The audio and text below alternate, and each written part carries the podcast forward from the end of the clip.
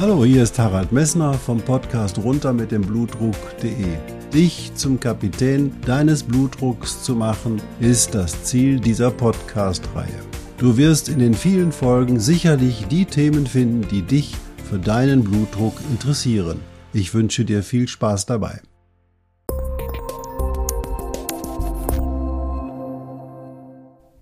Hallo, hier spricht wieder Harald Messner vom Podcast runter mit dem Blutdruck.de. Ich freue mich, dass du eingeschaltet hast. Ja, im neuen Jahr wollen wir jetzt mal wieder ein paar medizinische Themen nach vorne treten lassen. Heute geht es um den Herzrhythmus und dann erkläre ich dir in dieser kurzen Folge, wie es dazu kommt, dass das Herz regelmäßig schlägt. Ich wünsche dir viel Spaß dabei.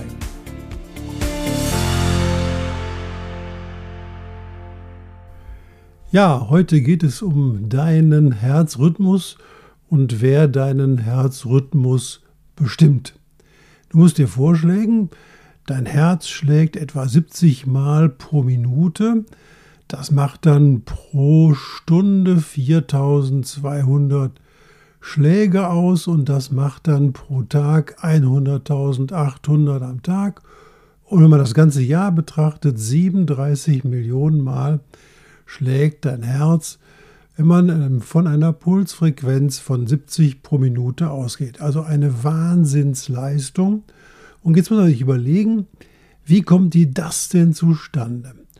Ja, da denkt man zuerst, so ein Herz besteht eigentlich aus, nur aus Muskelzellen und das zieht sich zusammen und das löst sich wieder los und dadurch läuft eigentlich alles.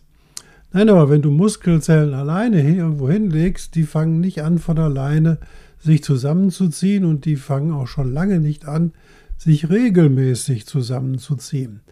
Also haben sich während deiner Entwicklung, als du eben halt in dem Bauch deiner Mutter warst und auch etwas später, Zellen in deinem Herzen herausgebildet, die dafür sorgen, dass so ein Rhythmus entsteht.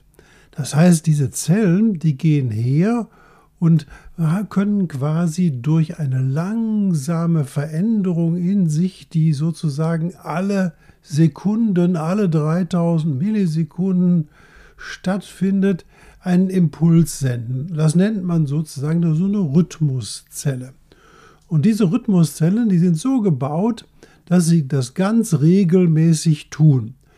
Und wenn man so ein Herz quasi komplett trennt von der von der Emotion deines Körpers, von der Belastung deines Körpers und einfach mal so ticken lässt, so wie du zum Beispiel im Schlaf bist, dann fängt das Herz immer noch so an, bei 30 bis 60 pro Minute eine Pulsfrequenz zu haben. Das heißt, die Steuerung, die von außen kommt, wenn du die Treppe steigst, die bewirkt nur eine Beschleunigung. Und wenn diese Steuerung und diese Anforderung, die von außen kommt, wegfällt, dann fällt das Herz wieder zurück auf seinen Grundrhythmus, den diese Zellen so einprogrammiert haben. Und diese Zellen, das sind spezifische Zellen, die gehen her und reagieren auf Veränderungen, die natürlich von außen auf sie zukommen. Da kann das Kalium, das Magnesium, das Calcium, die entscheiden ganz entscheidend, wie diese Herzfrequenz und wie diese Rhythmusstörung, also dieser Rhythmus überhaupt stattfindet. Und da gibt es eine Gruppe von Zellen, die das sozusagen als Hauptschrittmacher tun. Und du weißt, dass das Herz aus vier Kammern besteht, nämlich zwei Vorkammern, in denen jeweils das Blut gesammelt wird. Also die rechte Vorkammer sammelt das Blut, was aus dem Körper kommt, das sauerstoffarme Blut, und führt das Blut in die, linke, in die rechte Hauptkammer. Und von der rechten Hauptkammer fließt das Blut über die Lungen und gelangt dann in die linke Vorkammer und von der linken Vorkammer geht das Blut dann über die linke Hautkammer, Hauptkammer wieder zurück in den Körper. Also die beiden Vorkammern sammeln sozusagen das Blut und diese beiden Vorkammern, die sind auch so gebaut, dass sie jeweils, wenn das Herz erschlafft, das Blut, was in ihnen steht, in die Hauptkammern hineinpumpt.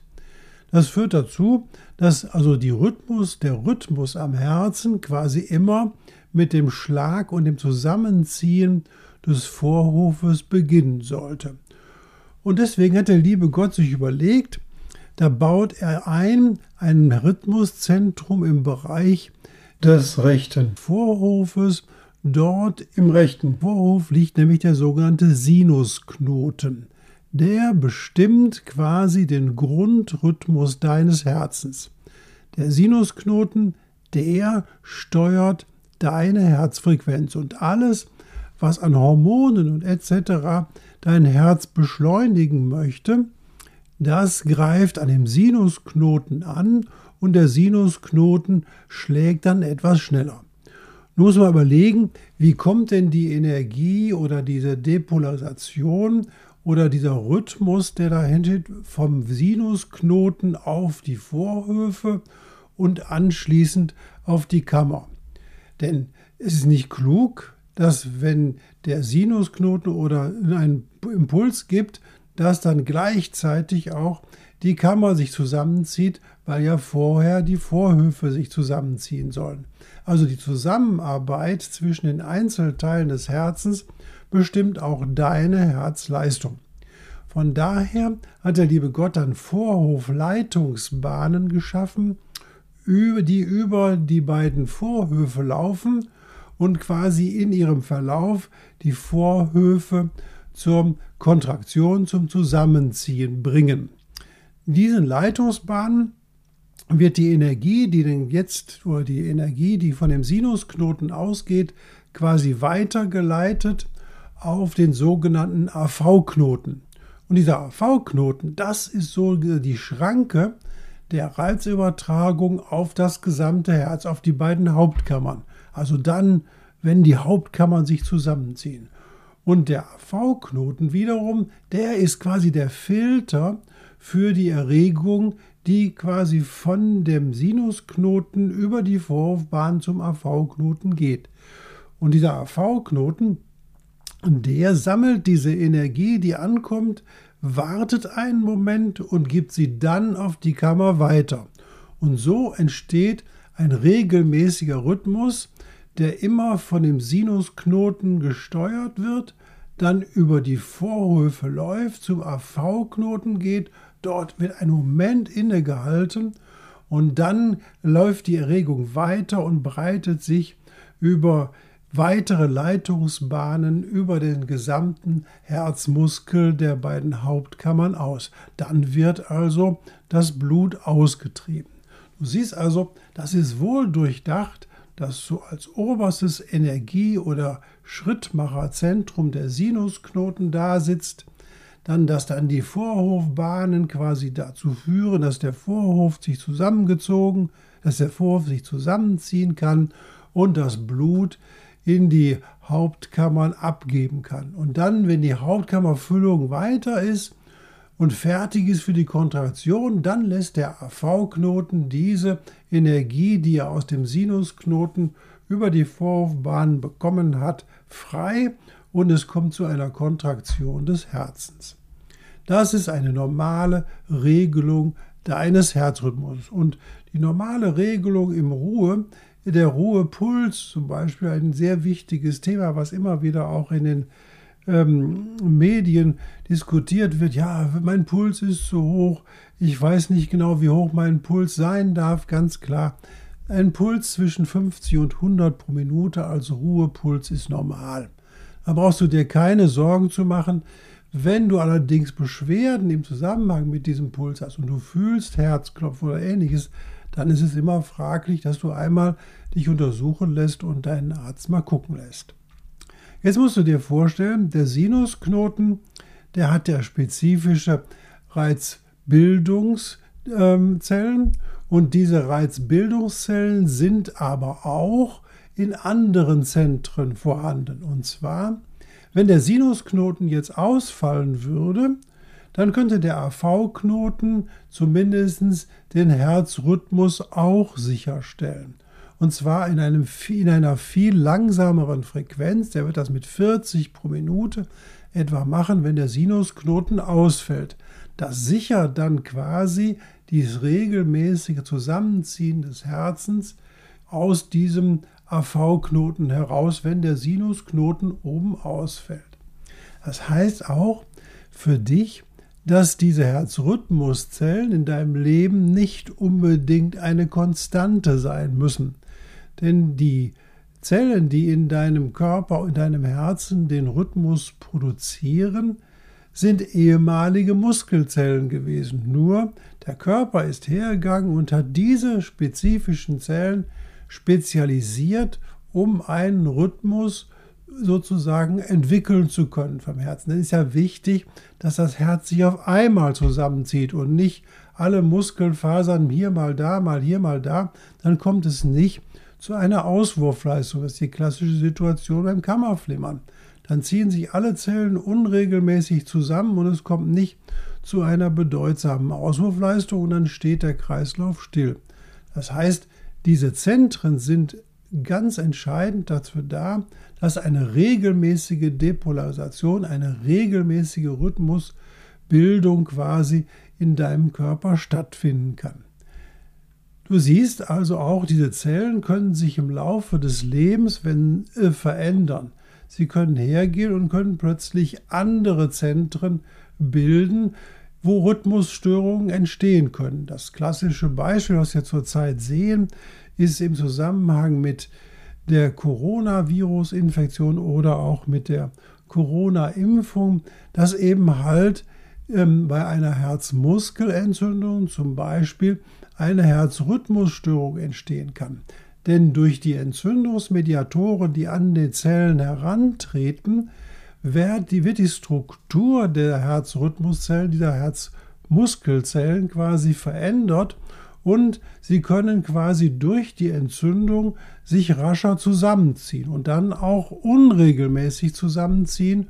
Und das kann im Rahmen einer Herzmuskelentzündung auch zu solchen Kammerflimmern-Situationen kommen, wie wir sie leider aktuell bei vielen Sportlern, aber auch unter diesem Begriff, ich nenne es jetzt mal plötzlich und unerwartet verstorben, was sich zumindest gehäuft hat in letzter Zeit, ähm, ähm, zu erklären sind. Das heißt, diese Erkrankung einer Myokarditis ist in der Lage, diese Herzmuskelzellen, die normalerweise sich nur zusammenziehen und auf den Rhythmus von oben warten, dann fangen die plötzlich an, weil sie entzündet sind, selber einen Eigenrhythmus zu entwickeln und der, der dann schneller ist als der Rhythmus, der von oben aus dem Sinusknoten und dem AV-Knoten kommt.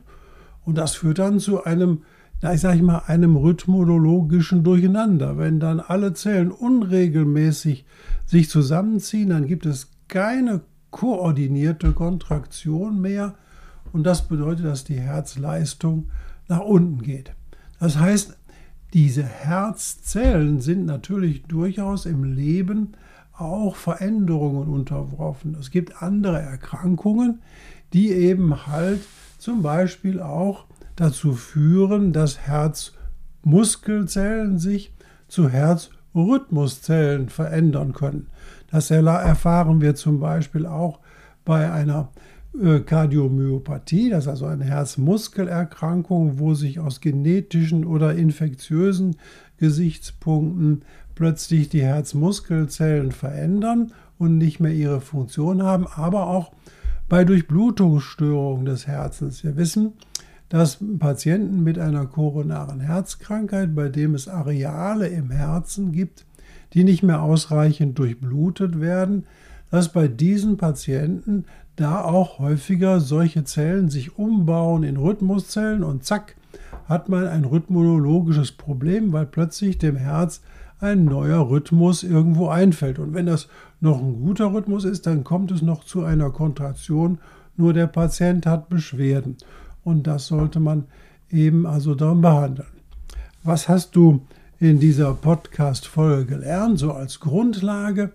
Das Herz hat eigene Herzrhythmuszellen. Diese Herzrhythmuszellen werden durch die Aktivität oder durch die Ruhe in deinem Körper gesteuert. Das Hauptzentrum dieser Herzrhythmuszellen befindet sich in den Vorhöfen und zwar im linken Vorhof, im Sinusknoten. Und von dort aus läuft die Erregung über die Vorhofbahn in die Kammer und dadurch kann das Herz sich regelmäßig kontrahieren und weiter seinen, ähm, seinen Erfordernissen nachgehen, indem es eben halt den Kreislauf geordnet und mit möglichst wenig Aufwand ermöglicht.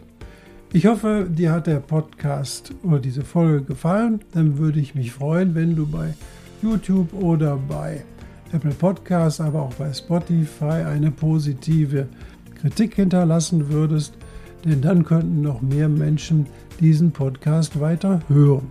In der nächsten Folge werde ich mit dir genauer über das reden, was diese ungewöhnlichen Herzrhythmuszellen an deinem Herzen für Rhythmusstörungen machen können.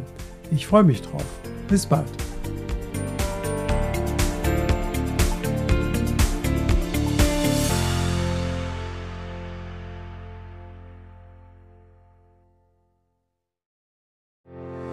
Ich hoffe, diese Podcast-Folge hat dir genauso viel Spaß gemacht wie mir.